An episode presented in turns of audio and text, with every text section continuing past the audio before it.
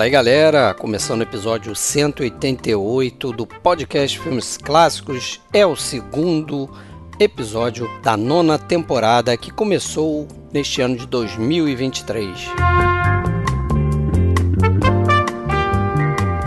Esse é o primeiro Dicas Triplas do ano. E com ele, como você já sabe, três filmes, três nacionalidades diferentes Hoje a gente vai de O Beco das Almas Perdidas, filme de 1947, filme americano. Depois a gente segue com Semeando a Ilusão, um filme italiano de 1972. E a gente fecha com um filme polonês chamado O Diabo, também do mesmo ano, de 1972.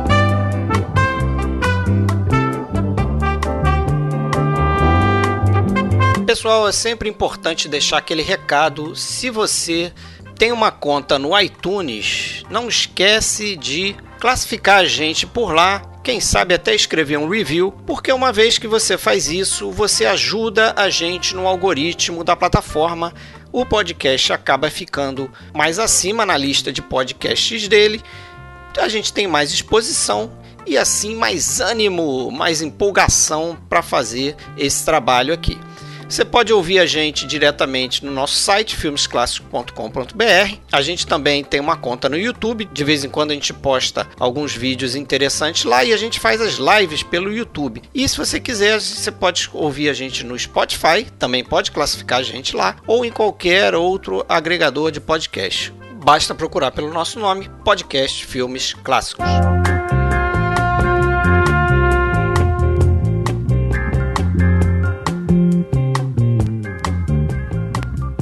Mais um Dicas Triplas, então, galera, para nossa coleção. Eu, Fred Almeida, falando do Rio de Janeiro mais uma vez. E desta vez vamos para Blumenau para receber os outros dois participantes. Alexandre Cataldo, falando de Blumenau. Tudo bem, Alexandre? Tudo bom, Fred? Como é que você tá? Tudo tranquilo. Calor pra caramba no Rio de Janeiro, ar-condicionado hoje aqui. Não sei se o pessoal tá escutando aí no. Por aqui esquentou também. Vazando no microfone. Pois é, todo lugar. E sentindo essa fritura também está o William de Andrade. Tudo bem, William? Tudo bem, meu caro. Saudações aí para vocês. Saudações. Estamos começando, engrenando o ano 2023, né? Isso. Já lançamos Out of the Past, certo? Primeiro do ano. E agora estamos no segundo episódio da temporada 9. Você me permite fazer um. Jabá? Faz Não, um, um, um, um parênteses antes de a gente começar a falar do, dos filmes. A gente não costuma fazer esses parênteses, não, porque a gente sabe que o pessoal que escuta a gente gosta da nossa direto ao ponto, objetividade, não tem enrolação, não tem ha-ha-ha. Não vai falar interna. da tragédia da Copa, não, né? Não, não vou falar porque eu não sei ainda, né? É, mas assim, uh, recentemente, algumas semanas, a gente recebeu um comentário elogioso, entre aspas, no, no YouTube, que é muito comum né, no YouTube. E aí, se tem alguém que está começando a ouvir a gente por aqui, é sempre bom lembrar o seguinte: pô, graças a Deus, esse podcast que a gente está entrando aí no nono ano, né? A gente faz por puro lazer, hobby, diversão levada a sério. A gente não ganha um tostão com isso, ao contrário, tem umas despesinhas de hospedagem, não sei o que, não sei o que mas não vem ao caso, ninguém obriga a gente.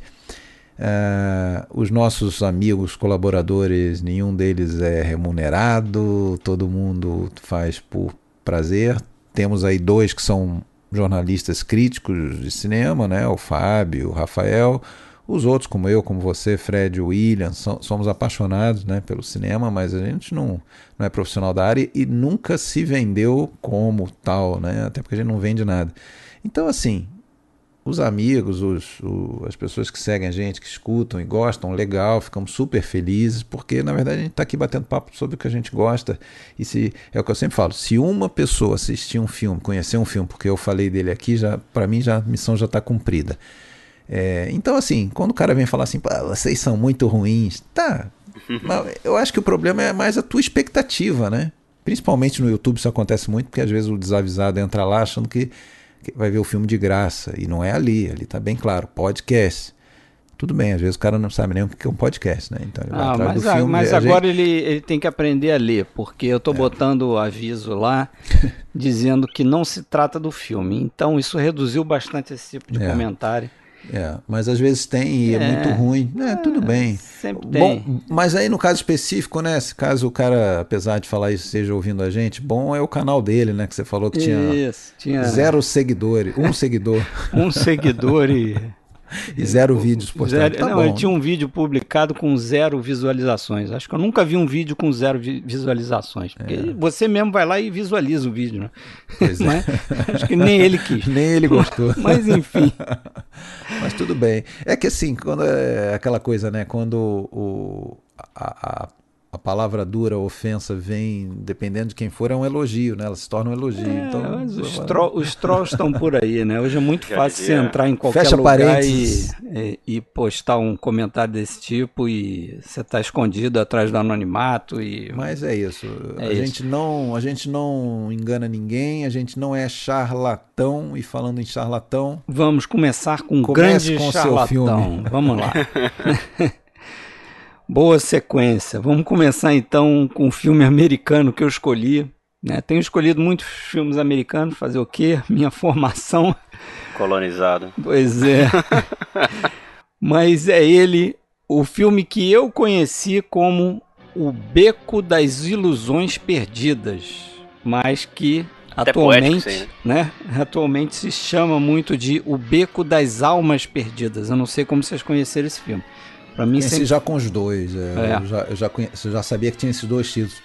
Cara, eu conheci esse filme em 2005, quando ele foi lançado em, em DVD, é, na coleção da Fox, de, clá- de clássicos É. no ar e tal. E, e de- e depois eu li que foi quando esse filme realmente ele foi redescoberto foi redescoberto de isso, ele, ele, ele foi aquele tipo de filme fetiche, né, dos cinéfilos, aquela, aquele material que o pessoal não tinha acesso, não tinha sido lançado, e isso porque tinha lá uma confusão entre o produtor e a Fox. Então, foi um desses filmes que teve essa luta judicial e acabou sendo tardiamente lançado em DVD. E quando foi lançado, foi, como você falou aí, redescoberto, né? É, queria saber o que vocês acharam do filme, para eu falar depois um pouquinho. Eu gostei. Eu- é um filme que eu não conhecia. Não tinha visto, você, você conhecia? tinha visto, Tinha ouvido é. falar ou não? Já tinha ouvido falar, mas nunca tinha parado pra assistir.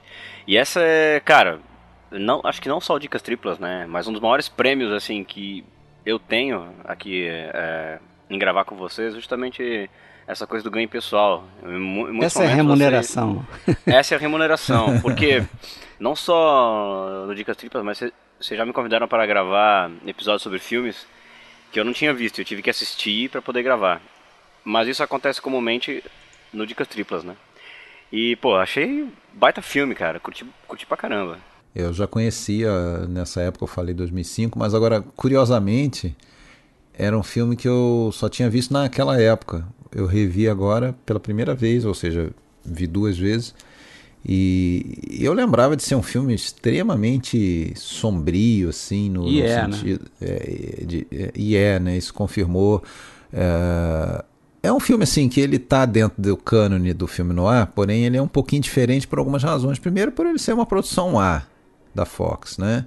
É. Não, não, não é como a maioria dos noir ali, uma produção mais de baixo orçamento e tal. E, e tá dentro de um grande estúdio. E, e segundo, assim, porque mesmo pro, pro, pro padrão de, de história típica do noir, ele é muito é, é, é é muito pesadinho, muito amargo. Ele tem algumas características do noir, né? evidentemente. Mas se a gente comparar, por exemplo, com o filme que a gente abriu o ano, né, o Fuga do Passado, que é um dos noirs mais quintessenciais, né, mais não tem nada puros. a ver. Você vê esse- essa história aqui, você não tem aquela, você não tem um detetive, né, que geralmente tem em vários filmes no ar. Você nem sequer, se eu não me engano, tem uma arma ou um tiro disparado. É, né? tem uma hora que aparece a arma que aquela vizinha aparece com a arma, né? Porque vê o bem, Stan. bem rapidamente, né? É, É. mas ela não chega a disparar. É, mas é uma coisa não. é, Assim, passa batido isso aí, né? Se você não notar. É, não tem muita violência, né? Tem violência, talvez, psicológico. Eu acho que está mais nesse campo uhum, psicológico mesmo. Né? Uhum. E ele é tido como, como você falou, né, como um dos noirs mais, mais pessimistas, apesar de a gente depois pode comentar no spoiler aquele final que é um final do produtor, né? Mas se você olhar para a história, para a origem da, da história, que é o livro do William Lindsay Gresham, parece que o livro é muito mais sombrio, muito mais para baixo. E é aquela história tradicional de ascensão e queda, só que aqui a queda é muito brutal, né? É, parece que foi, inclusive, a, a ideia de, de comprar os direitos foi do ator, né? O Tyrone Power, que... É que era um cara muito ligado a filmes, né? Os clássicos Sessão da Tarde, Capa Espada, Zorro, é, muito Galã das Matinês, né? Ele queria um pouco mudar essa imagem depois de voltar da, da guerra, né? Onde ele participou como piloto da Marinha e tudo, né? E ele queria papéis um pouco mais, assim, que mostrassem outras nuances. Ele até já tinha feito em 46 o Fio da Navalha, né? Isso. E, e segue nessa que inclusive é do mesmo diretor, né, o Golden. Isso. Ele, ele leu esse livro em 46, quando foi publicado. O Gresham ele escreveu esse livro inspirado em histórias que ele ouviu quando ele estava na Espanha, lutando a Guerra Civil espanhola. Ele conheceu um sujeito lá que, que contou para ele várias histórias sobre esse, esse circo de atrações, né, esse carnival, né, que eles chamam e uma dessas histórias era justamente sobre a história que você pode dizer que é o principal ali no filme, que é a história do geek, né? Que na tradução eles chamaram de selvagem, né? Que esse cara contava que existia esse tipo de, de pessoa que o cara às vezes estava tão ali no vício, né? Alcoólatra e tudo, e o cara se se colocava numa posição de que ele aceitava fazer esse papel de um uma aberração uma aberração né? ali que é, um mordia selvagem. galinha viva arrancava a cabeça de cobra né coisa coisa inclusive que é, ficou de fora do filme né é isso foi amenizado deu toda né? essa maquiada é ele sugere né ele sugere, ele né? sugere, mas a gente não vê o geek em ação praticamente não, não. hora é. nenhuma. Ele só vê, a gente só vê eles tendo, ele, ele, os dois geeks do filme tendo uns ataques é, ali. Isso. Ele, ele tenta Sendo fugir, né? Uma hora e tal. Mas é um filme que já de cara ele começou com essa perseguição, porque você vê o, o livro do Gresham, ele tem esse tipo de coisa, ou seja, é impensável você fazer essas coisas todas ali embaixo do Código Reis. E tem uma parte é, de religião também no livro Gresham que deixou a galera meio com o cabelo em pé, né? O Zenock não gostava, o, o, o, cabeça da Fox lá, ele não gostava dessa história, então ele não foi muito a favor do projeto. Só que o Tyrone Power era um cara muito poderoso ali, era o, o principal é, ator da Fox, né? Então ele deu a forçadinha dele para fazer, ó, quero fazer isso aqui. É, muda o final, né? Que eu acho que você vai deixar pra falar nos spoilers. É, no final a gente fala. E muda também numa cena, parece, naquelas, naquela questão lá do, do Ezra. Aquele.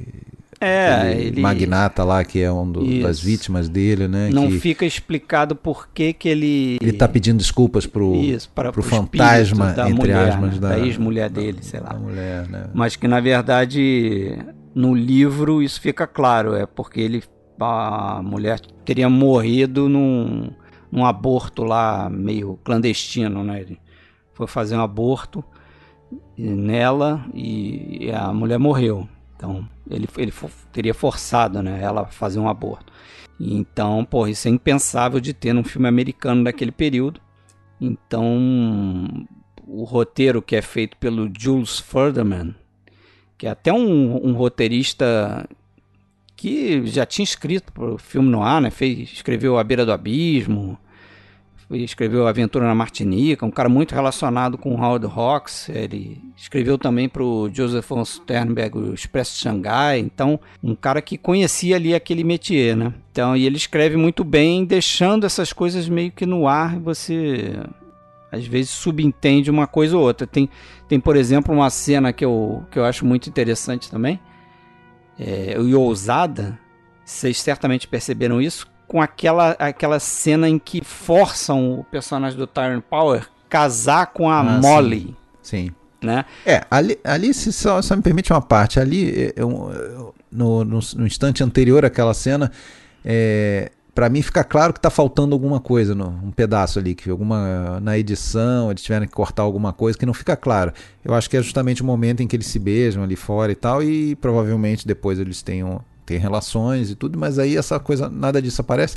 Já aparece eles no, na, no, no plano, na, na, cena seguinte é. com outra roupa, mas depois. E aí a gente não entende se é na sequência, se é no dia seguinte. E aí depois, pelas perguntas dos demais, é que a gente é, entende que pela, é pela é reação sequência. dela, né? Da, é o mais tarde Molly. daquele mesmo momento. Aí, pô, é.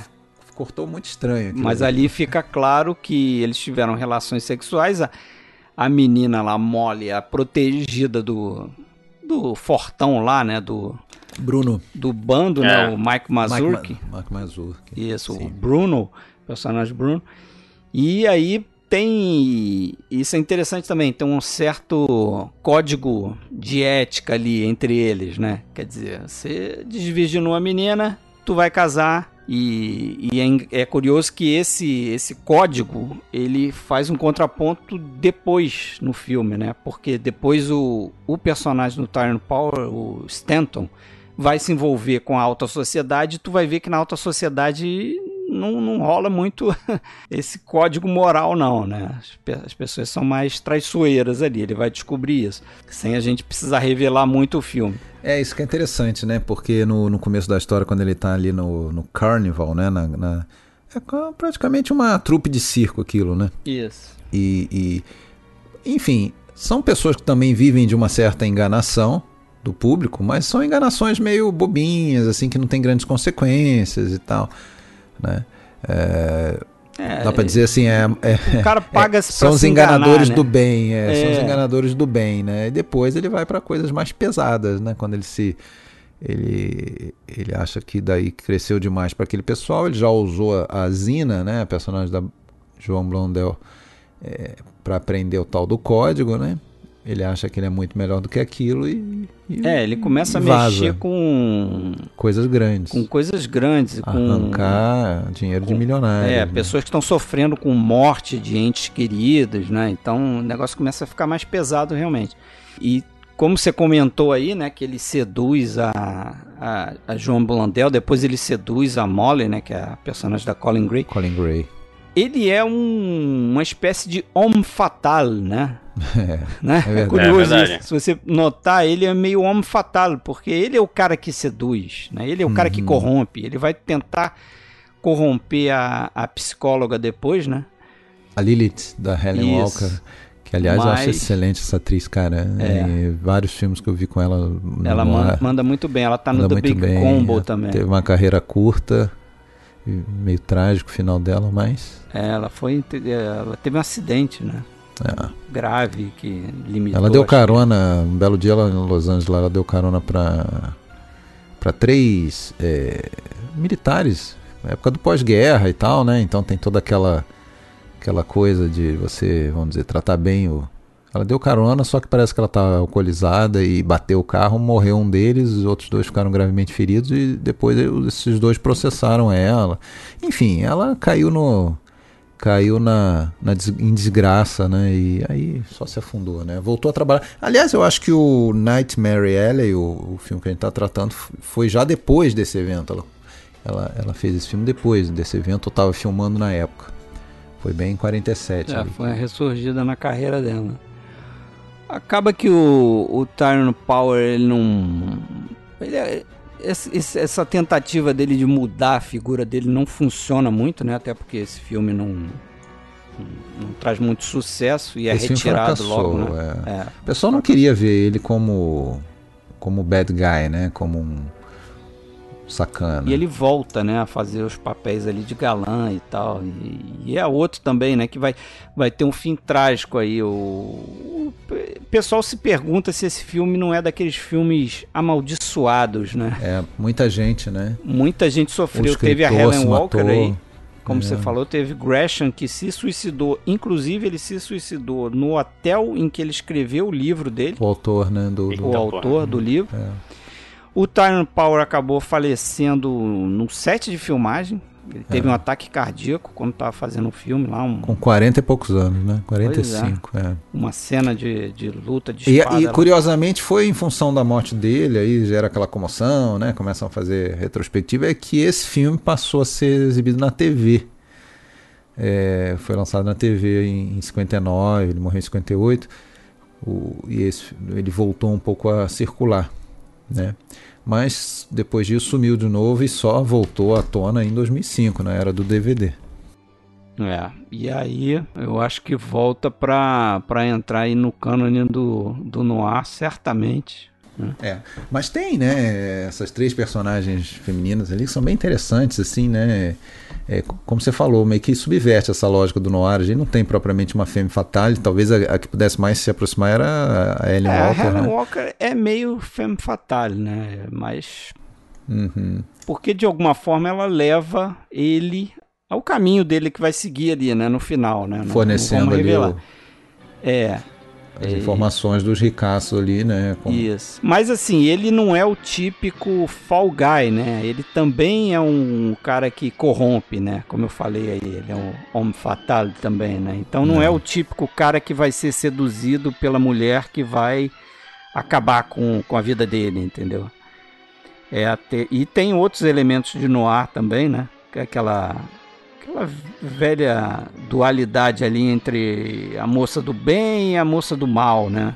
Uhum, sim. Então, geralmente a loura é a do mal e Agora, eu acho legal assim, né? é uma bem. coisa meio, uma coisa meio óbvia, mas que a gente não comentou é que tem aquela coisa cíclica, né? Que ele vê o personagem do Pete, né? O, o marido da, da Zina, né?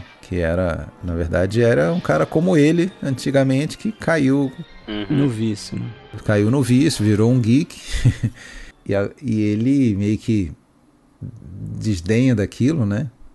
É, é, acha repugnante e se acha muito superior e depois a- a- o mundo dá voltas, né? E até o tarô, né? Reforçando essa coisa do É. destino, né? E tal. É, da fatalidade, né? Tem lá a carta do, do homem enforcado que fica aparecendo e tal. Então tu já Na verdade, esse filme aí é, explora, né, bastante essa coisa do ciclo, né? Sim. Essa, do ciclo, é, bastante, né? Acho que a maneira como ele começa vai ser a maneira como ele termina também. Rola bastante isso. É, faz, fecha um ciclo completo ali, né? Fecha, aham. Apesar de que, como eu falei, o, o produtor o Zeno que forçou um- uma barra ali num, na sequência final, né? Uhum.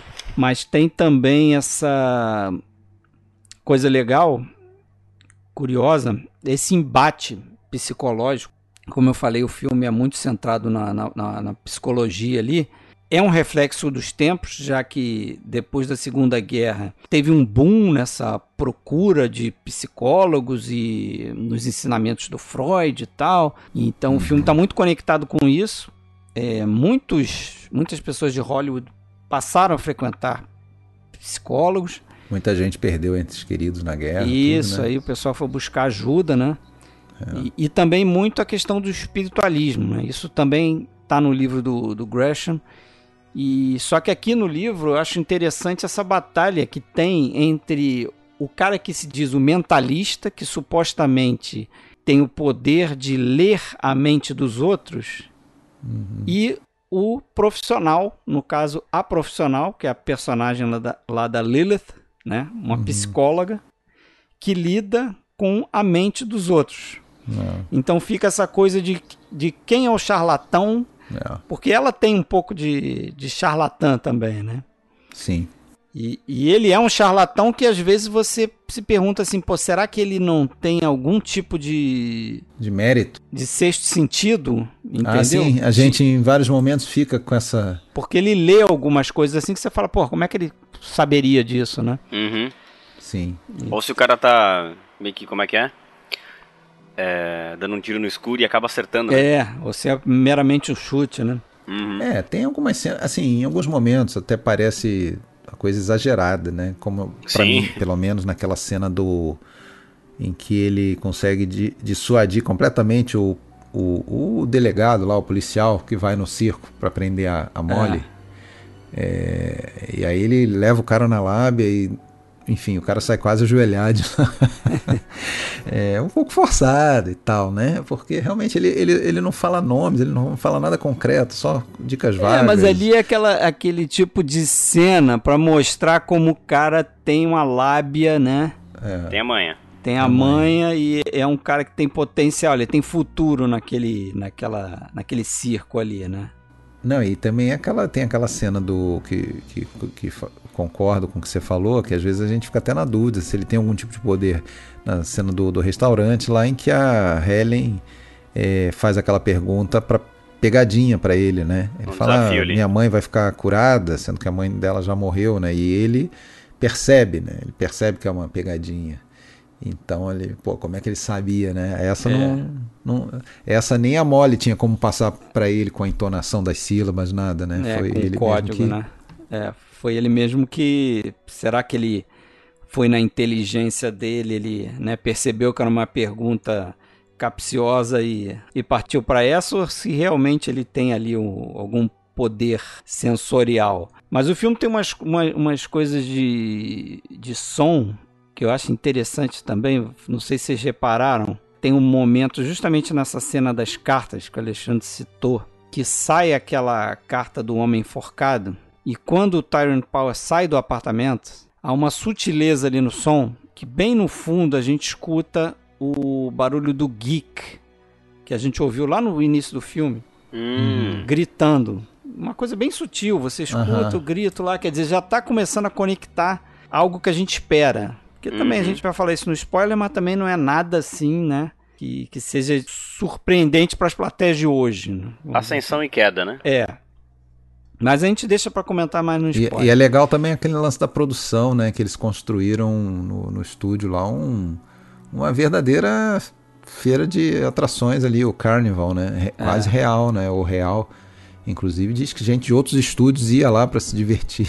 No... É, foi o Dana, Dana Andrews, a John Fontaine teriam ido lá. E... Eles contrataram atrações reais, né? De, de... É de como que seria uma tradução para esse carnival? Seria um circo de horrores, sei lá, não sei. É, a gente não tem muito essa, não tem essa cultura, né, no, no Brasil, acho que não teve isso, mas é isso aí, é um circo, circo de horrores mesmo, né, de atrações meio paranormais e é. de freaks, né, de não então, chega a ser um parque de diversões tradicional, é. né? Mas tem uma tem lá suas, suas bizarrices, né? Como bom filme no ar tem uma fotografia altamente estilizada, né? Aqui no caso é o trabalho do Lee Garms. É. E aquela, para mim, a melhor, a melhor cena nesse sentido é aquela cena dentro do escritório da psicóloga, que a gente vê aquelas sombras na parede, são todas. parecem barras, assim, né? Pra, justamente para mostrar o, a clausura ali daquele ambiente e, um personagem meio que prendendo o outro, né? É. Pô, Lee Garmes, né? É um diretor é. de fotografia de renome. Ah, né? Dá pra dizer. Ele tinha feito Sim. muito, acho que, filme de gangster, né? Nos anos 30 também. É, e ele não era muito... Do noir, né? Do noir, né? Ele era, acho que mais de, de fazer dramas e tal, mas o cara capturou a ideia ali, né? O tipo de filme que ele tava fazendo, né? Bom, o, o, próprio diretor também não era um diretor. Também né? não era. Muito né? ligado. O Golden era. Pelo menos as coisas que eu mais lembro do Golden são aqueles, aquela sequência de filmes que ele fez com a Bette Davis, né? É, é, é Vitória Amarga. Isso. É, é, agora eu, vou, eu vou, não vou lembrar de todos os nomes, mas entre 38 e 42 ali, ele fez uns 4, 5 filmes com a Bette Davis. É, ele tinha feito também O Fio da Navalha. E, mas o Goldwyn, realmente, ele é um cara que ninguém lembra, né, cara? Ele tem alguns bons filmes ali. Principalmente no. Aí, como você falou no, no início do. Ele, pô, ele fez o Grande Hotel, pô, filme que ganhou é, o Oscar. De, com a Greta Garbo. É, eu não conhecia detalhes filme, da, da, da, vida pessoal dele, mas dizem que ele era um depravadão, né? Ah, o cara era chegado no. Drogas, sexo, rock é, and roll. Não, só não tinha rock and roll na época. Bissexuais. regada a drogas. É, e até dizem que até por isso ele, vamos dizer, se, se aproximou dessa história, né? Que tinha muito a ver ali com algumas coisas do submundo, né? Vamos dizer assim. É, conhecia, conhecia o tema, né? Mas é isso, vocês tiverem mais coisa para falar, a gente deixa algumas coisas aí para falar no. Pode ser. No spoilers, tem algumas coisinhas que eu anotei aqui. Bom, então assim, mas o meu filme e o filme do William são do mesmo ano. Mas eu andei pesquisando, William, que o teu filme ele só foi lançado, mesmo dentro do país dele, ele só foi lançado, vamos dizer, uma, uma distribuição maior nos anos 80. Né? Em uhum. 72 mesmo foi, foi uns uh, poucos cinemas e tal, não sei a, a, razão, talvez você saiba, não sei. Sei, sei sim. Então, eu sugeri falar primeiro do meu, que o meu eu sei que foi lançado em 72 mesmo. É de 72 foi lançado na Itália, óbvio.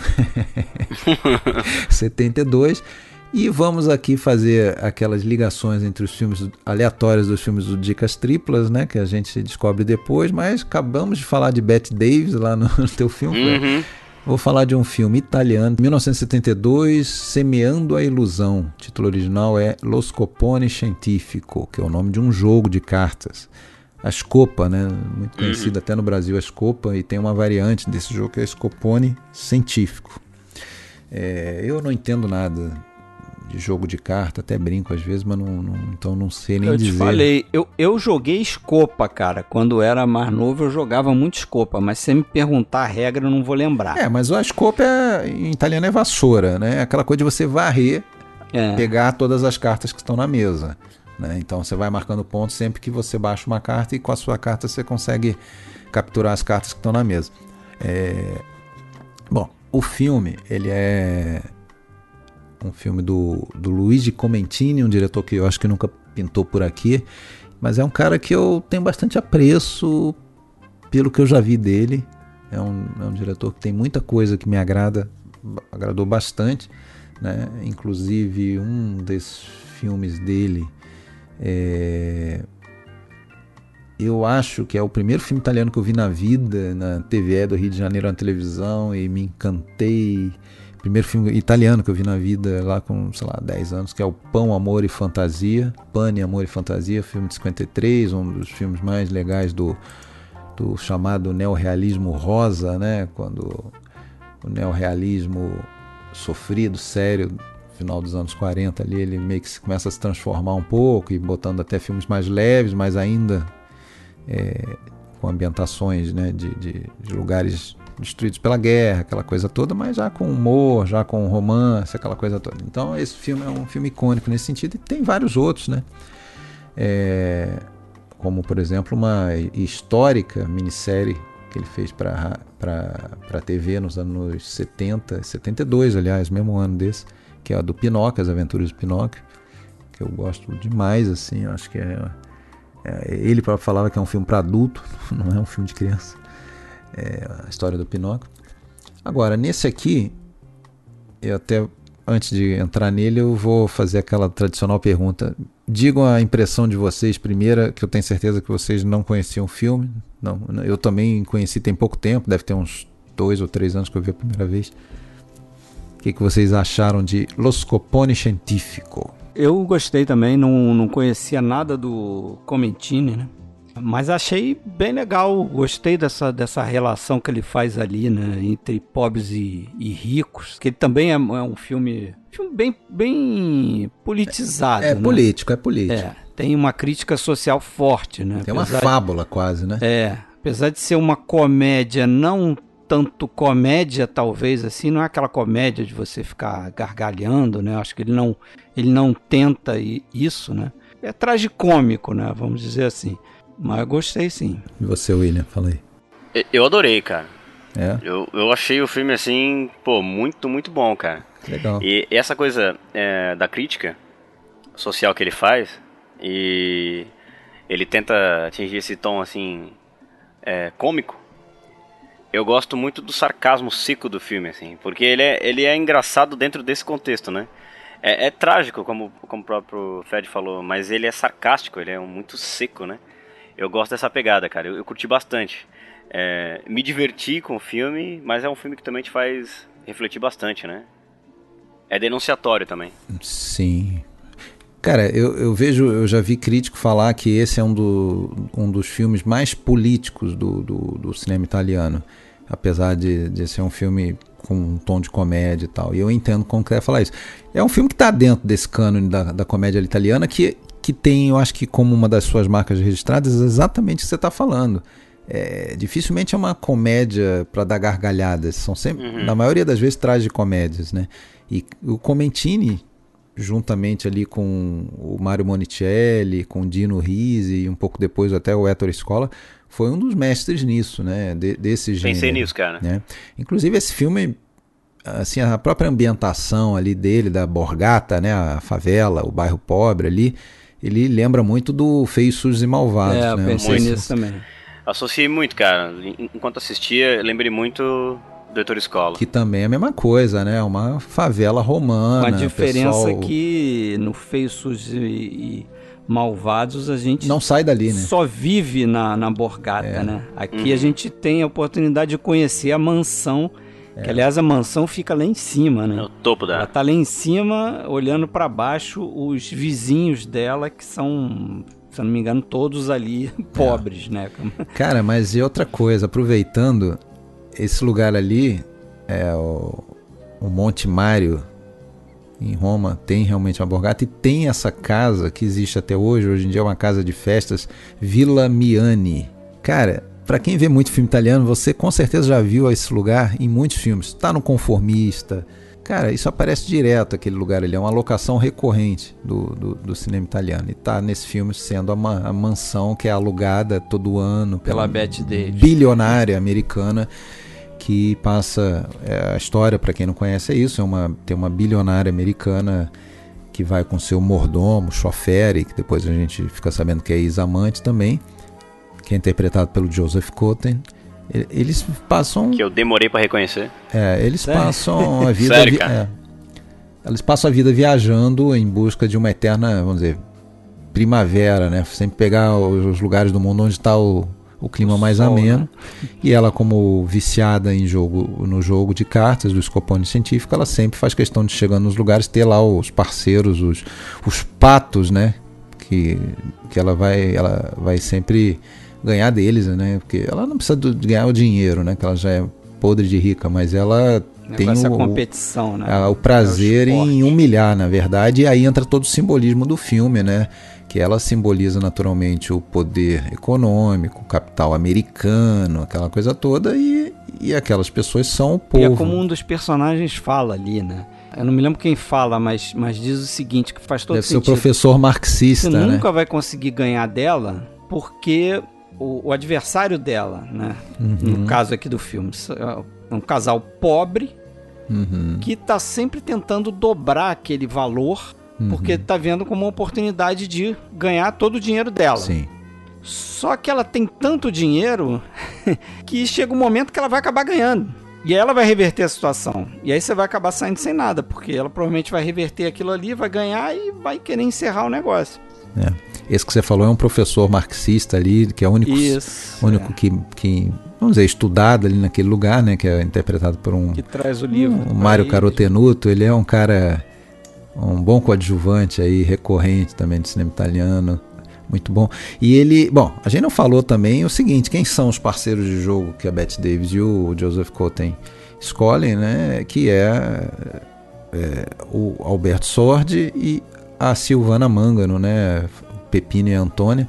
É um casal que parece que espera todo ano a chegada da velha, né?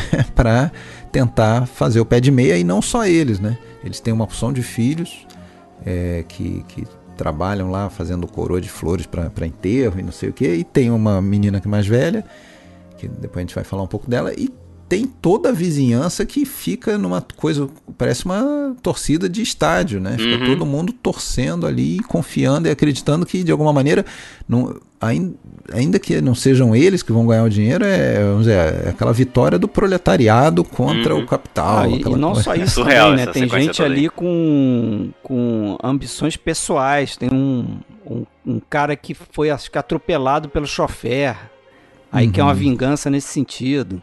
Sim. Aí tem, tem esse professor aí que acho que vê a uhum. coisa mais como um, um, um, embate social mesmo, né? Do, do uhum. rico contra o pobre, então quer acabar com o rico.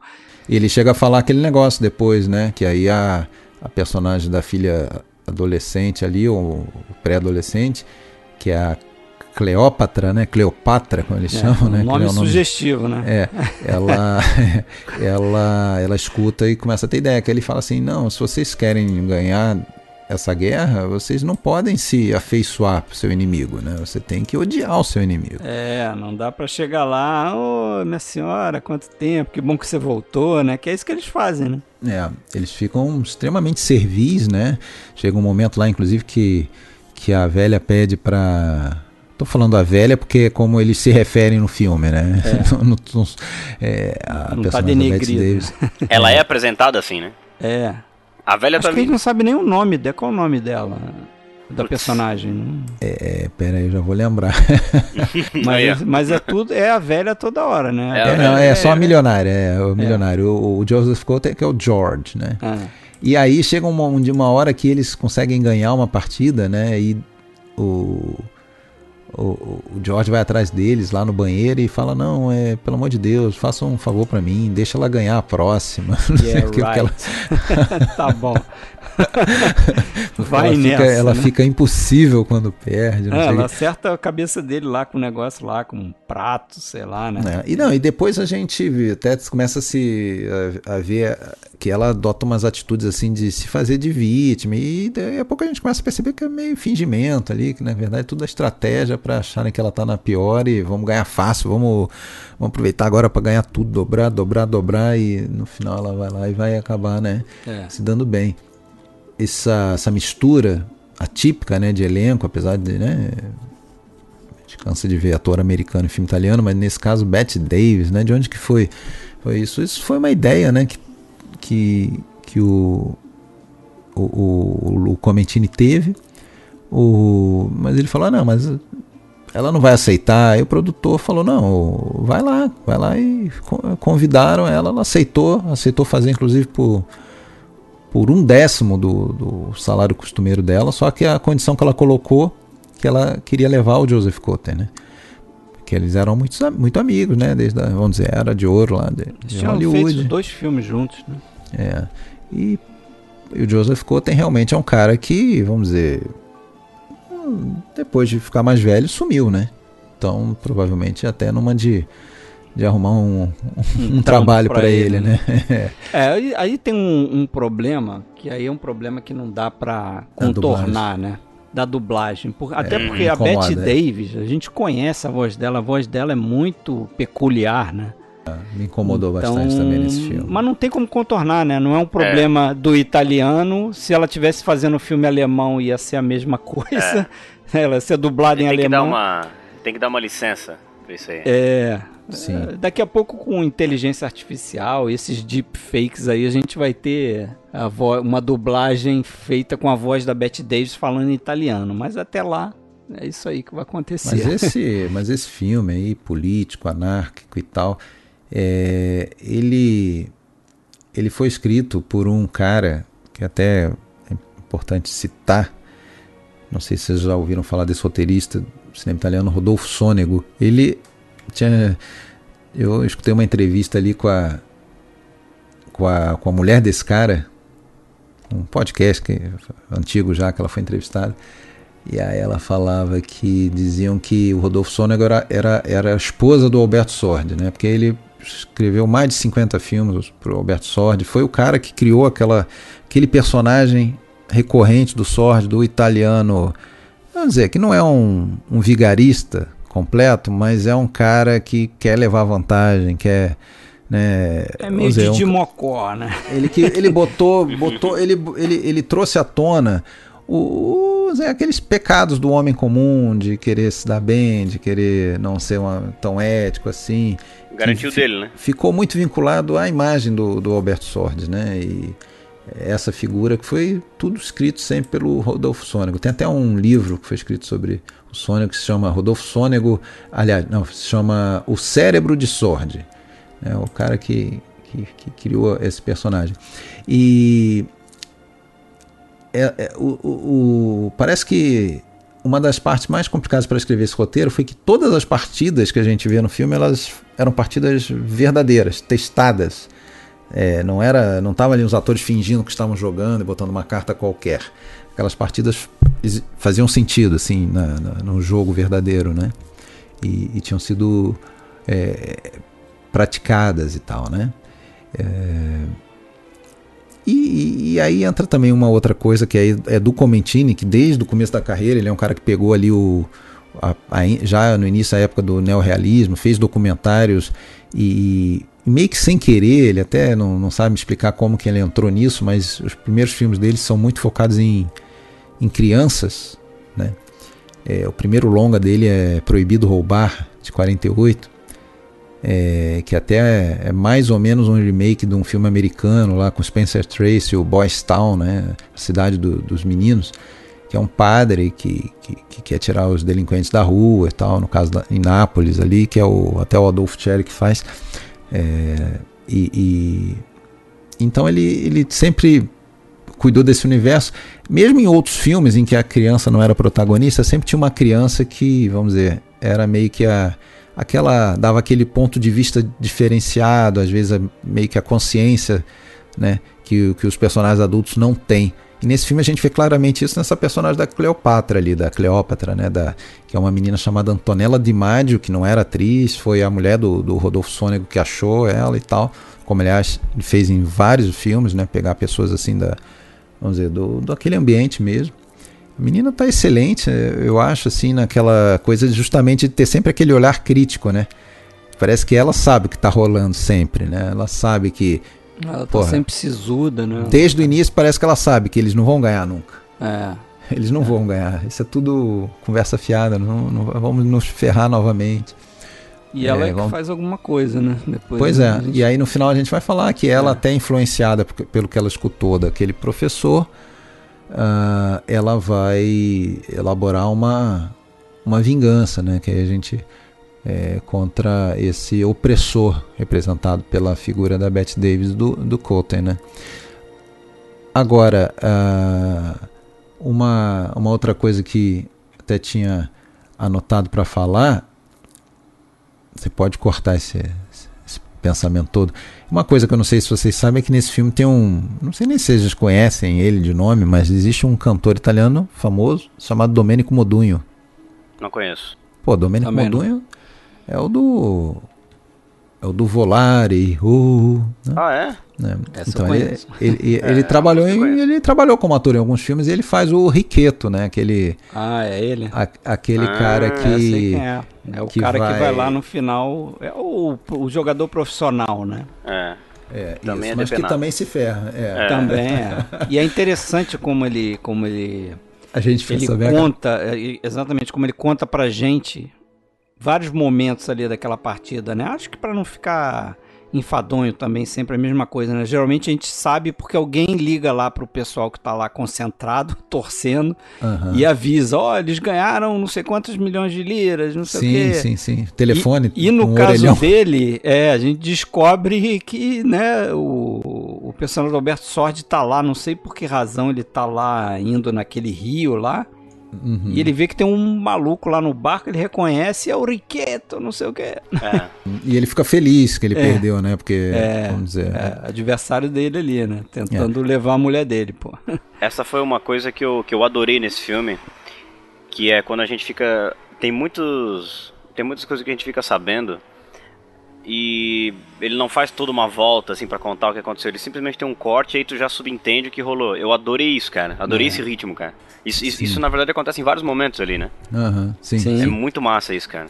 É, lembrando que o boletim quem dá são os empregados da, da mansão, uhum. né? É, Cozinheiro, também estão torcendo pro Porque eles também são, é, eles também são trabalhadores, né? Sim. É. Agora, naquela relação ali entre o Cotton e a Bette Davis, eu não deixei de notar um certo quê de Crepúsculo dos Deuses ali. Vocês também uhum. Ah, sim, sim, claro. Porque sim, ele vira o motorista como o personagem do Eric von Stroheim vira o motorista mordomo, mordomo dela, né? É. Já tendo sido marido dela e tal. No caso, eles foram é, um casal ali, namorados, amantes, sei lá o que. E ele acaba uhum. virando motorista dela. É Acho verdade. É, uma verdade. cenada de chapéu aí pro Billy Wilder. Uhum, é verdade. Então, tá bom. É, Então- Vou deixar. Vou deixar o final pro final. Vamos lá, vamos pra loucura agora. Vamos, Agora vamos. vamos pra loucura visceral, descer ao inferno. É. Botei o Fred e o Alexandre numa roubada aí, talvez, não sei. É, eu já digo que eu não conheci o filme, vi Também pro não podcast. Não. E cara, E aí? Me, me digam Não, assim. Primeiro vamos lá, o filme que a gente vai falar é O Diabo, Diabel, O Diabo. né? De- 72. filme polonês. É, Andrei Zulawski. Né? E é isso aí que o Fred falou. É uma histeria, uma loucura total esse filme aí, né? Eu assisti esse filme há muitos anos atrás. Eu peguei uma promoção na época da. quando tinha Lume ainda. Em algum site tava rolando uma, uma promoção só de filmes Lume. Eu comprei uns 12. E esse aí era um que tava no meio, assim. Eu assisti, eu devia ter acho que uns 19 anos. E, meu, não entendi porra nenhuma, né? Uma... Mas esse, esse não é um filme muito pra entender, né? É, ele é Eu muito mais que é um sensorial, né? você entrar na viagem, né? É tipo você entrou no trem fantasma. Isso. É, é, no, no Embora ele parque lá. tem, ele tem uma série de contextos assim que ajudam a gente a, a entender o contexto sociocultural em que o filme está Claro. situado, né? Isso sim. Mas ele é isso aí mesmo, é uma Eu experiência acho muito sensorial. essa é a, é a grande a grande mensagem dele. O filme Uhum. é visceral. Visceral, literalmente. E eu fui até pesquisar, literalmente. Eu fui até pesquisar o que estava rolando na Polônia Uhum. na década de 70. Ah, cara, É. a Polônia. Porque, né, é, a Polônia, né, é um Coitada caldeirão da aquilo ali. Coitada da Polônia. Mas, É. mas até, né, E, e, é, e é legal porque assim, ele, esse período em que ele retrata no filme, né, Sim. só, só pra dar uma, uma breve sinopse para quem tá, pra quem tá o escutando. filme se passa no século XVIII, né? Isso, século XVIII, durante a. Como é que é? A invasão da, alemã, Prússia, né? né? Da, Pru- da Prússia. Alemã não, porque ainda não existia Alemanha. A Prússia. É, tá lutando por uma parte do território daquele lugar ali e acontece uma, uma partilha, né, Uhum, da sim. Polônia. E tem começa com um homem vestido de preto que vai até um, não dá para aquilo é uma prisão, um hospital, um, convento, manicômio, né, eu acho. um manicômio, sei lá que é aquilo. de convento. É. E ele vai libertar um homem, ele compra a liberdade de um homem ali. E aí ele, ele diz que não quer nada do cara, só quer que ele vá pra casa. E aí quando ele chega em casa, ele descobre na verdade a subversão do que aconteceu na vida particular dele. Ele, esse cara, você, a gente vai descobrir que esse cara tá preso por ter atentado contra a vida do rei, né? Então faz parte de um projeto conspiracionista. E quando chega, ele vai chegando nas, as- nas imediações onde ele morava, ele percebe que a casa dele foi incendiada, ela foi incendiada, que a noiva a dele, irmã tá louca. a irmã tá louca, aí a ex-noiva dele, agora é ex-noiva, tá grávida do melhor amigo dele. Mas ela tá grávida do melhor amigo dele ou tá grávida dele, só que o cara assumiu a mulher? Pegou. Pode ser, é, eu não entendo direito assim. Pode É, ser que sim, pode não, ser que Pra não. mim não, não ficou muito claro isso também. Né? É, a mãe virou uma prostituta, né? Ele não É, conhecia a, ma- mãe. A mãe é, é- é- ela gerencia lá um bordel É. e ele não conhecia, mas ela estava sempre morando ali ao redor deles, né? Ela É. estava próxima, mas ninguém conhecia, né? Nem, nem ele nem a irmã, É. né? E por conta disso ele acaba literalmente descendo ao inferno, assim, o pai e se acabou, suicida, começa, se é suicida, ele É. descobre o corpo do Tem pai. isso também. E ele acaba, na verdade, cometendo uma série de assassinatos aí motivado por essa, essa histeria coletiva, né? E essa figura de preto que a gente só pode assumir que é o diabo, né? Porque afinal Uhum. do filme é. O nome do filme é Diabel, É. o diabo. E- Até no final eu quero me aprofundar mais sobre essa coisa da figura dele aí. É, também fica meio. É porque meio não fica expresso não isso, né? Mas pela, pela toda a contextualização. Quando a gente começou a falar aqui, o Alexandre ia falar o que, que ele achou. Não, eu. Vai lá, Eu Alexandre. fiquei impactado, sim. Não é um filme fácil. Não. Não é um filme que você vai. Não vai agradar todo mundo. Não é um filme que você vai atrás de, de uma história Uhum. lógica, de desenvolvimento. É muito mais isso. É, essa coisa você fazer uma viagem ao cinema, vamos dizer. é, que subverte, né? A Uhum. pr- própria lógica do cinema, assim, num, como entretenimento, não tem. Eu acho que ele certamente está muito ligado a algum- ao momento político da Polônia ali, de todo o período da guerra, mas sempre aquela coisa, né? Você quer falar do presente amarrando com uma situação do passado Exatamente. que era o inferno na Terra, né? Uma viagem ao inferno. Exatamente. né?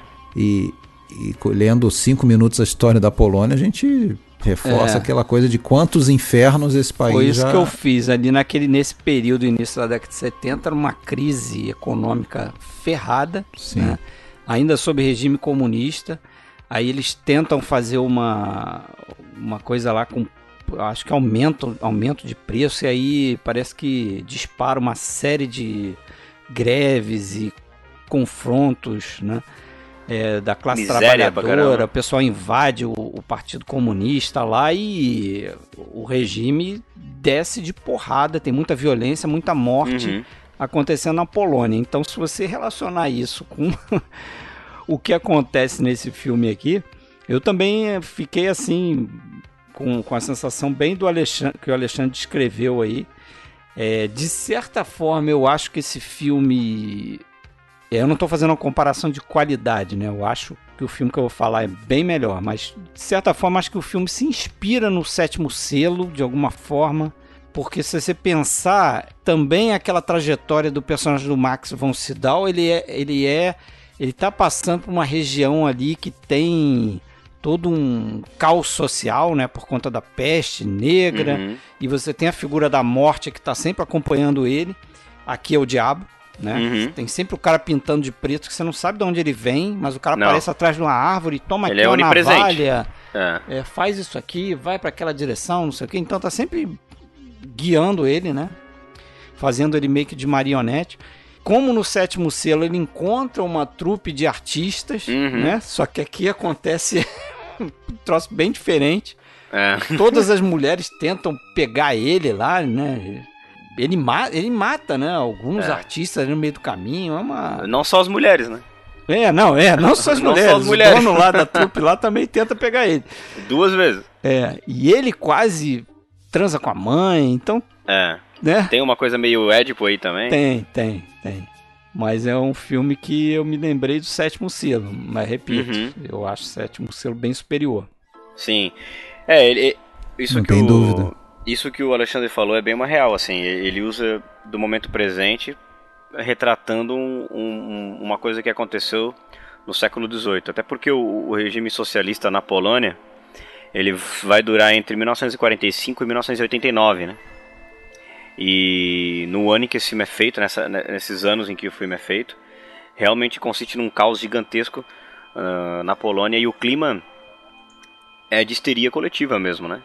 Que é isso que o filme acho que está mais preocupado em retratar, especialmente na figura do diabo, porque ele tem um corpo físico, mas sendo a Polônia eh, ortodoxamente católica, ele tenta subverter, ele tenta profanar dentro dessa, dessa cultura judaico-cristã, né?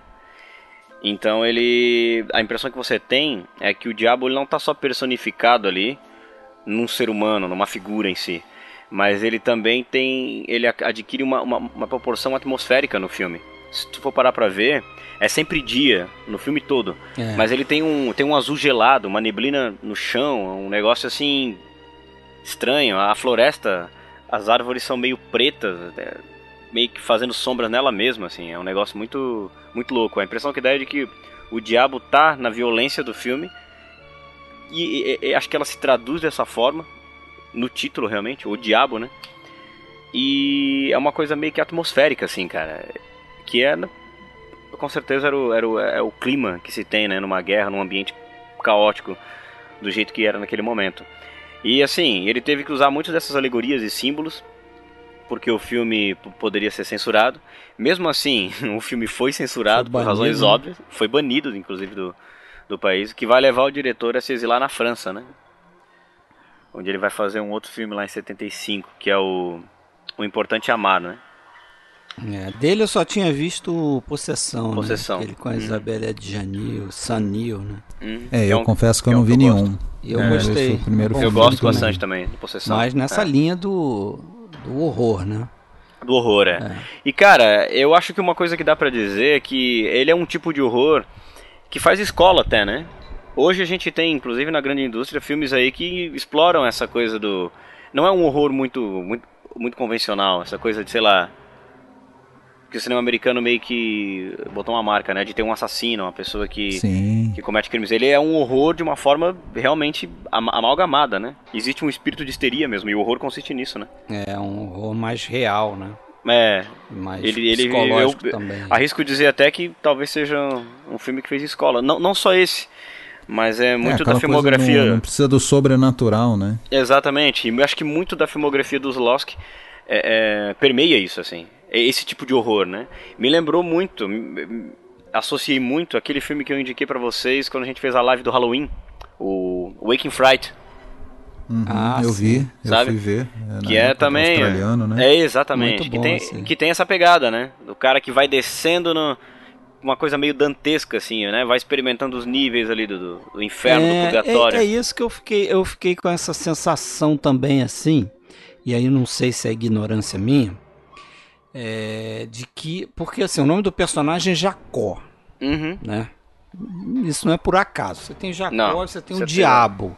Uhum. Então eu fiquei me perguntando se ele não está de alguma forma contando uma história de alguma liturgia que eu não conheço, mas que ele está colocando essa história, como a gente falou aí no século XVIII, né? Uhum. É, porque tem o nome do Jacó, como eu falei, né, sei lá, tem tem essas coisas de, né, a relação. Foi até ler um pouco essa história do Jacó e tal, mas acho que não tem nada a ver com isso aqui, não tem relação Uhum. a religião judaica, o Jacó que a gente vê nesse filme com Uhum. o Jacó do, do judaísmo ali. Uhum. Mas eu fiquei com a impressão que fosse uma história assim, né? Não sei se, Uhum. se tem alguma coisa. Agora, é, essa escolha sua, né, de, de um filme polonês faz a gente lembrar, né, do quanto, quão rico é o cinema do leste europeu, né, e a gente Uhum. fala pouco dele, né, tem os batidões, né, insensados até da Polônia, todo mundo vai falar do Polanski, todo mundo vai falar do, do Kieslowski, por exemplo, mas há outros diretores aí, né, de, de, de, de renome, né, como o, eu falei Polanski, Falou. Falou. não, não, eu queria falar do. Do cara do canal lá, o o Vazda, né? Ah, sim. O, André- o, o Vazda do- da, da trilogia lá do canal e Cinza, Cinza de Diamantes, né? Isso. Me socorre aí, Fred. E o outro é o. Ah, não lembro. Enfim. não. Filme que eu até gosto bastante, mas eu não, eu não, não lembrei o nome do filme agora. Mas, mas o. Da, da República Tcheca, da Hungria, quanta coisa boa teria pra gente falar, né? É, ah, diretores. já, já apareceu um húngaro aqui, né? No Dicas Triplas aí. Foi eu que Já indiquei apareceu também. um húngaro. Ah, é verdade. Você é, o É. rapaz do leste europeu, então. Então podemos esperar um filme tcheco na próxima. E o, É, o- e o, o e o- e o cinema polonês, ele tem uma história antiquíssima, tá? Tinha um, um cara lá, inventor, que consta que ele inventou uma paradinha lá, dois anos antes, inclusive, dos irmãos Lumière, em 1893. Olha só. 93, um, um- um aparelho similar lá ao, ao, ao do, do- do- dos irmãos Lumière. Então ele tem uma, uma história, mas aí, claro, né, até por conta dos períodos de guerra e tudo, muita coisa se perdeu. E eu acho que a coisa vai se afirmar realmente no, no pós-guerra. Ó, o Oz da Geração Canal e Geração, e Diamantes. isso. Eu tava tentando lembrar o nome do primeiro, que é o Geração, É. 55. Olha, uma coisa que eu acho também primordial nesse filme, que até que acimenta o, o clima dele, é a trilha sonora, né, cara? Ah, ia falar isso também, que tem uma música meio dissonante, né, cara? ela Isso, não, dissonante. Ela não combina com... Ela é moderna, né? É moderna, até porque, pô, a gente Tem tá em até 72. guitarra ali, não tem não? Tem guitarra, tem guitarra com auá, tem. É. Né? E assim, ela tem uma, uma estrutura meio progressiva, experimentalista, assim. Né? É, ela dá literalmente o tom da loucura, do caos que existe ali, né? E tem umas sequências que parecem sequências de sonho. Na primeira parte do, do filme. Por que, que eu digo primeira parte do filme? Porque quando ele vai se deparar, quando ele sai da prisão, ele vai se deparar com, com o presente de uma vida que ele tinha. Em muitos momentos ele, ele vai gritar de, de, de, de dor, de decepção, de desespero. E a voz dele é muda e toca música, né? Pode ver, ele grita, mas você não ouve o grito dele. música. Ela, vamos dizer, é anacrônica em relação a- ao tempo da história, né? É, é que nem o Fred falou, ela é, ela, é- ela é moderna. A gente tem bateria, tem umas guitarras cheias de uauá, É, é bem louco isso aí. Tem, tem, tem umas, umas baterias com um tamborzão que fica. Uma coisa muito louca, assim. E em vários momentos ela vai dar o tom dessa histeria, assim. Essas sequências que mesmo que. Quando ele encara, sei lá, o pai morto, ele vai gritar, ele vai. É que ele fica mudo de voz, e aí a música aumenta, e aquilo. E é engraçado que a música, ela vai sempre chegando num ápice, mas o ápice ele parece que não chega, né? Você é levado para uma outra sequência. Eu chamo isso de primeira parte porque ele é apresentado esses fatos, esse presente do que a vida dele se tornou, né? E não sei se vocês percebem isso, mas depois ele vai voltar novamente exatamente para os mesmos lugares onde ele foi desde o começo, nessa coisa cíclica, né? Ele volta a encontrar a companhia de teatro, ele volta é, para casa onde ele viu a, a, noiva dele pela primeira vez. Volta ele pra volta, irmã, né? Volta pra irmã, né? A casa incendiada dele. Volta pro, pro bordel. Ele é como se esses personagens fossem primeiro a, é, apresentados pra gente, o protagonista confrontasse eles e depois ele vai fazer de fato a descida ao inferno, né? Vai, vai, vai, vai se, vai mergulhar na loucura no segundo ciclo espiral do filme, né? Você vai ver esse personagem novamente, né? E a música vai se intensificando, ela tem uma estrutura meio progressiva, assim. É, é bem interessante, cara, a trilha sonora desse filme. É. E, e perturbadora. Também. Legal, legal. É. Então, assim, eu acho que eu e de início acho que já falei tudo deles. Se vocês quiserem falar alguma é. coisa, podemos. Não, eu só, eu só queria dizer que da mesma maneira que você falou no início, né? Que as, as, a, a, sua paga é conhecer novos filmes, acontece o inverso também, né? E já não é a primeira vez em que eu conheci um filme por sua causa. Pô, é, massa, bicho. A gente é. coleta também, pô. É. Claro, legal, legal demais. Então vamos aos spoilers, senhores. Bora. Vamos lá.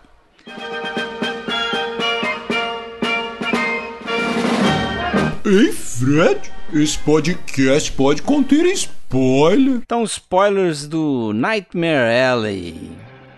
Beco das Ilusões ou Almas Perdidas. Bom, nesse pedaço a gente pode falar também, né? Não vai deixar de falar, evidentemente, que esse filme teve um remake, agora 2021, feito pelo Guilherme Del Toro, com Bradley Cooper, Kate Blanchett, Rooney Descobri Mara. isso, cara. Descobri isso indo pesquisar sobre o teu filme, cara. Pois é, esse filme inclusive concorreu ao Oscar de melhor filme em 21. Tô por é, fora. Eu vi o filme, hum, assim, prefiro o original, né?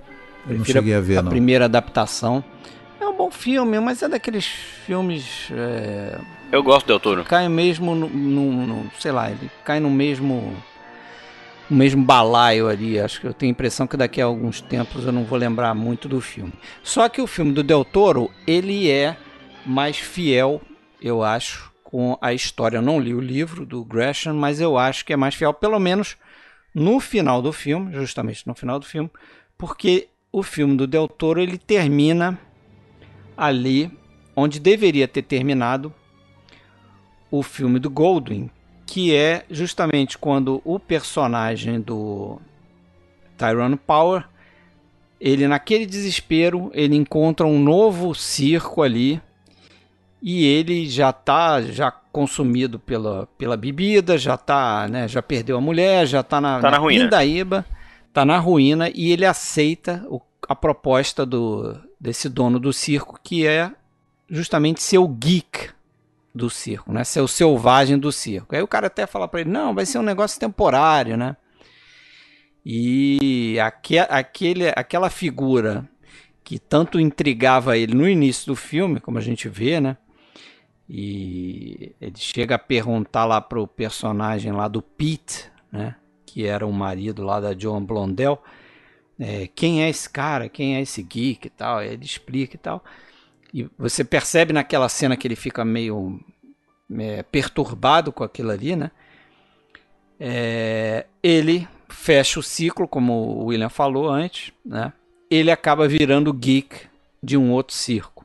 Né? O filme do Del Toro termina ali e terminaria também o filme do do Goldwyn, só que o Daryl Zanuck, né, resolveu colocar aquele final que a gente tem hoje no filme, que é aquele final de que chega lá a personagem da Molly e descobre ele nesse novo circo e você tem a impressão que ela agora vai cuidar dele e ele vai se recuperar e vai terminar tudo uma beleza, né?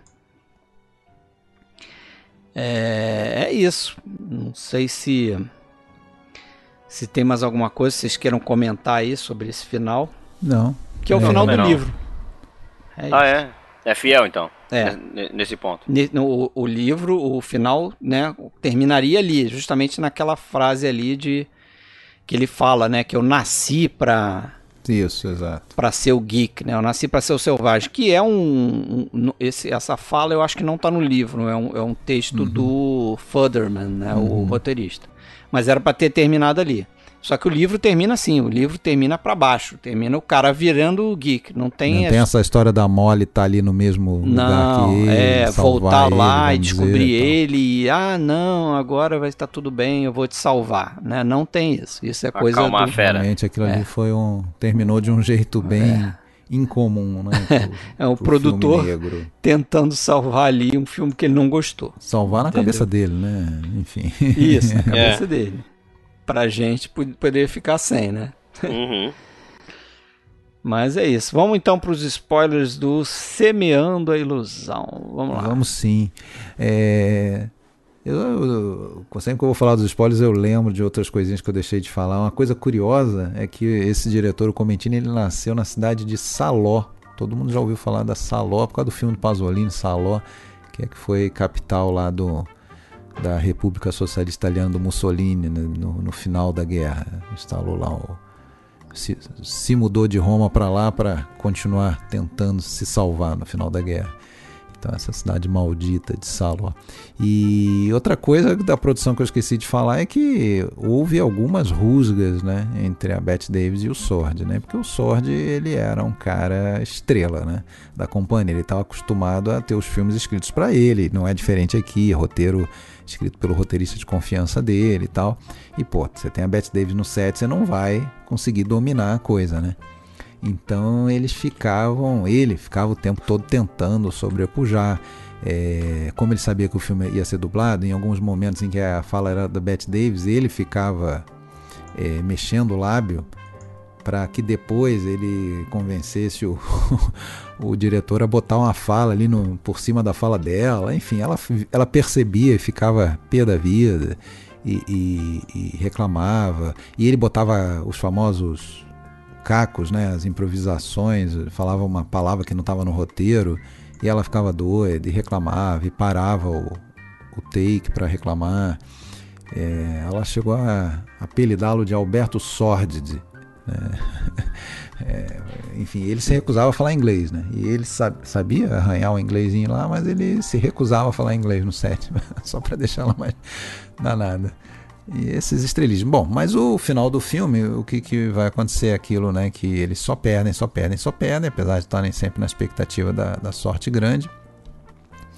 Uh, e no final, quando a véia e o seu mordomos barra chofer barra ex-amante vão já pegar o voo para ir embora, uh, eles vão até o aeroporto para se despedir. A menina leva lá uns docinhos, né, uns biscoitos que ela fez para a velha, um sinal de um sinal de boa vontade e tal, mas que a gente sabe que não é, né? Porque a gente já viu que ela fez mais cedo, ela comprou veneno para rato. É, fica evidente Ela- ali quando ela compra aquele veneno evidente. que tu já. Então ela vai tentar. E o interessante é que lá no aeroporto eles ainda fazem uma última mão lá de jogo, né? Pra... Pra perder tudo de Pra vez, né? Ficar o devendo o agiota lá, sei lá. Isso, exatamente. E Agonia ainda isso aí, cara. per- perdem. E, e aí a menina entrega lá as flores e a caixinha de biscoitos e tal. Ou bolachas, né? Se você é de Santa Catarina. Do Sul. De São Paulo. e, e aí a gente já sabe ali que é a, a única tentativa de vingança, né? A gente nem sabe se vai dar certo, se, se ela vai comer efetivamente. Vai aquilo, comer o sabe? Joseph Cotton. É, mas enfim, ela, ela, ela, ela tá lutando a guerra, né? De verdade, contra o inimigo, simbolizado pelo filme. Lembrar que o Comentini, assim como vários outros diretores de cinema italiano, ele era comunista, ele era filiado a partido mesmo, e ele, enfim, esse filme, mas ele, muitos deles, eu, os mais inteligentes, os que me agradam mais como diretor, eles não tratam disso de uma maneira direta, né, fazendo é, é, filmes é, Panfletários. declaradamente Panfletários. políticos, panfletários, é de uma maneira sutil, como aqui, né? como aqui em que você tem aquela luta, né, o povo é, que tem aquela coisa, aquela emoção, a flor da pele, aquela torcida lá do pessoal que até nas horas lá daquelas cenas até incomoda, né? Porque eles só falam gritando. Contra aquela frieza, aquela coisa, aquela tranquilidade, quem sabe que cedo ou tarde vai ganhar mais, né? Então, esse filme é sobre isso, é um filme bem político. É... Filmaço. Era isso. Legal. Eu queria para dizer, vamos para os spoilers do O Diabo. Diabo. Diabel. Então, é, como eu falei antes, é, o diabo tá amalgamado na atmosfera do filme, mas ele também tem uma personificação física, né? E durante o filme tu percebe que esse cara é meio onipresente, cada vez que rola um, um, um clímax profano, um assassinato, uma coisa, esse cara sempre aparece, dá as dicas dele, dá as conclusões dele. E quando chega no final a gente tem a gente tem a, a como é que eu vou dizer, a cena que corrobora com a ideia de que o filme dos Laos é um protesto com o que está acontecendo na Polônia socialista do início dos anos 70, né? Porque ele se revela alguém que está a serviço de algum tipo de, de investigação conspiracionista, né? Ele leva lá pro... No final ele encontra uma pessoa onde ele entrega lá um papel onde supostamente ele quer entregar, fazer uma delação de nomes que ajudaram o tal do Jacó nessa conspiração, né? A tentar contra a vida do rei. Pois é, isso, isso é, é curioso, porque ele, ele vai no Jacó, ele colhe lá a assinatura dele e o Jacó até pergunta para o diabo lá, né? Para essa figura que seria o diabo. É, mas por que, que você quer que eu assine? Eu, uhum. Você já sabe os nomes. Aí ele fala algo do tipo: ah, se não tiver assinado, não existe. Né? É o pacto, né? É, você tem. É, exatamente. Aí quando ele vai entregar esse papel para essa pessoa que você falou aí, esse governante, esse. Não sei se ele é um oficial do governo, ele não sei o que, que ele é. Mas ele vira pro diabo e ele fala algo que me confunde, porque ele fala o seguinte. É, ah, muito bem, você. Algo nessa linha, você conseguiu é, fazer com que ele achasse que você estava atrás da alma dele. Uhum. Né? Uhum. Porque, afinal de contas, a ideia do diabo é essa, né? Você, a ideia do diabo é essa. Você tenta o, o, o seu objeto ali de forma que ele venda a sua alma. Uhum. Você depois vai coletar a alma dele, é. lá, botar lá na sua coleção, no inferno. Mas aí o cara fala isso para o diabo. Não, você convenceu ele que você estava atrás da alma dele, né? Convenceu os outros que você estava atrás da alma dele, mas né, você queria o, o, nome das pessoas. Os nomes. Né? É. é, e acho que isso aí corrobora bem com essa ideia de protesto, né? Porque ele coloca mais uma vez esse servidor burocrata como uma, uma, uma mão, uma ramificação do diabo, né? De, vai destruir a vida desse cara, assim como o próprio sistema tem feito. Enfim, fica bem claro que é uma crítica aí, né? É. Do diretor, fica bem claro. Mas o desenrolar disso, porque não termina aí, né? Não, não termina aí. Depois, Essa é uma parte. Do... A quem é? É a irmã, é a irmã dele, não é isso? É a, a, a freira? É a, a freira a que vai. freira, a freira que eu esqueci de falar antes, mas essa freira acompanha ele o é, tempo todo. A, a, freira sai lá do convento porque o diabo pede para ele voltar para casa, mas tem que ser acompanhado com ela, com a freira é, lá. Isso. Essa freira ela meio que fica pelo meio do caminho, mas de vez em quando ele a visita lá, né? Eles se encontram. Uhum. O Jacó encontra a freira. Mas no final o, o, o diabo estupra a freira. Não é, é isso? A freira Exatamente. castra o, o diabo. Isso. E, é, e ele vira um lobo. Ele, ele é, ele morre. Ele morre como um, da tarde. um lobo. É, e ele vira uma. Ele, ele realmente a figura do cão, né? É, é o cão. exatamente, é o diabo mesmo. É, eu acho que esse filme é o, é o Fausto do Zulawski, né? Porque o, o Mephistófeles que faz o. Não, sério, como é que esse filme vai passar é, para um grande público por né? muito tempo Não, é, fazer sucesso. É cinema de né, arte. De... Ainda mais numa, numa, numa Polônia super católica, né, cara? Tanto que essa a freira que acompanha ele aí, ela fica com umas expressões orgasmáticas o filme inteiro. É. Né? Então, assim, ele tá cutucando uma ferida mesmo. Ele quer profanar o que o Estado considera sagrado ali, naquele uhum. período, né? Ele tá querendo uhum. fazer isso mesmo. E até inclusive quando ele vai fazer, quando ele vai retratar essa figura do diabo a serviço do sistema, Ele tem até uma ele não ele não tem aquela opulência fidalga que o Mephistófeles do Fausto tem, do Goethe tem, né? O Mephistófeles do, do Goethe ele é uma figura é, é, é tem uma opulência, é, uma aparência de fidalgo, um cara super classudo assim. Esse não. Ele é meio afoito, meio desesperado, respiração pesada, aquele cara meio que anda tropeçando, que, né? É engraçado isso assim. Eu, eu acho eu acho curioso isso. Enfim, quando esse cara é, perde sangue lá e morre, a freira chega perto dele ele virou a figura de um cão preto, né? É. E aí é quando o filme acaba, realmente. Mas eu acho que isso simboliza a, a, a vitória, né? Do bem contra o mal e... Uhum. Enfim, te, é, teve esse fim aí. Eu não sei nem, eu não sei nem se, é um, se é um filme de spoiler, né?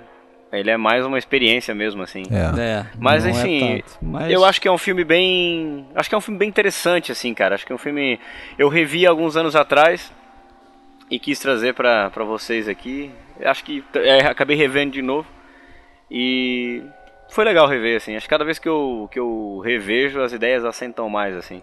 Sim. Uhum. Os três filmes, os três filmes foram ótimas dicas, filmes bem pra cima, né, pra alegrar o, o dia de vocês. Filmes bem otimistas. Bem otimistas. É, o cara for fazer uma maratona, é. ver os três num dia, é. o cara chora, velho. O cara cai no álcool, perde todo o dinheiro no jogo. É, a véia morre envenenada. E, e, é, de, e, e é dilacerado pelo demônio. E no é. final tem o, o demônio estuprando a freira e é. virando o, o cão. Só coisa leve. Só coisa leve, tranquilona pra você. Boas recomendações do PFC aí, gente. Isso Começamos aí. bem o ano. Começamos pra cima o ano, né? E de novo, né? Um filme no ar aí, a gente lembra que a gente teve essa ideia de pontuar aí ao longo do ano com mais filmes no ar, né? A gente até brincou que seria o ano do Noir no PFC. É claro que não vai ser só isso, mas segundo episódio já tem o segundo Noir aí aparecendo e outros dois grandes filmes também. Certo? Então valeu, Alexandre. Vamos nessa. Tá certo, vamos nessa. Próximo episódio é o não pai sei. e filha. Opa, pai e filha. Maravilha, hein? É. Do Ozu. Filmaço. Outro clima. Vamos estar né? aí com o Hugo Harris. Hugo Harris. Legal. Em companhia do Cinefilia Companhia, certo? Isso aí. Então valeu, William. Que isso, obrigado. Eu obrigado. que agradeço, né, bicho? Valeu, William. Oitavo dia na área. Visitem o perfil do Instagram do William. Isso aí. Um abraço. É, ó, esse, ah, não, esse, isso aqui vai em janeiro, né? Isso vai em janeiro. Ah, eu já ia então... dizer que tem, que tem playlist de Natal, mas tudo bem. já passou. Já passou. Falou, William. Valeu. Valeu, Valeu cara. Abraço.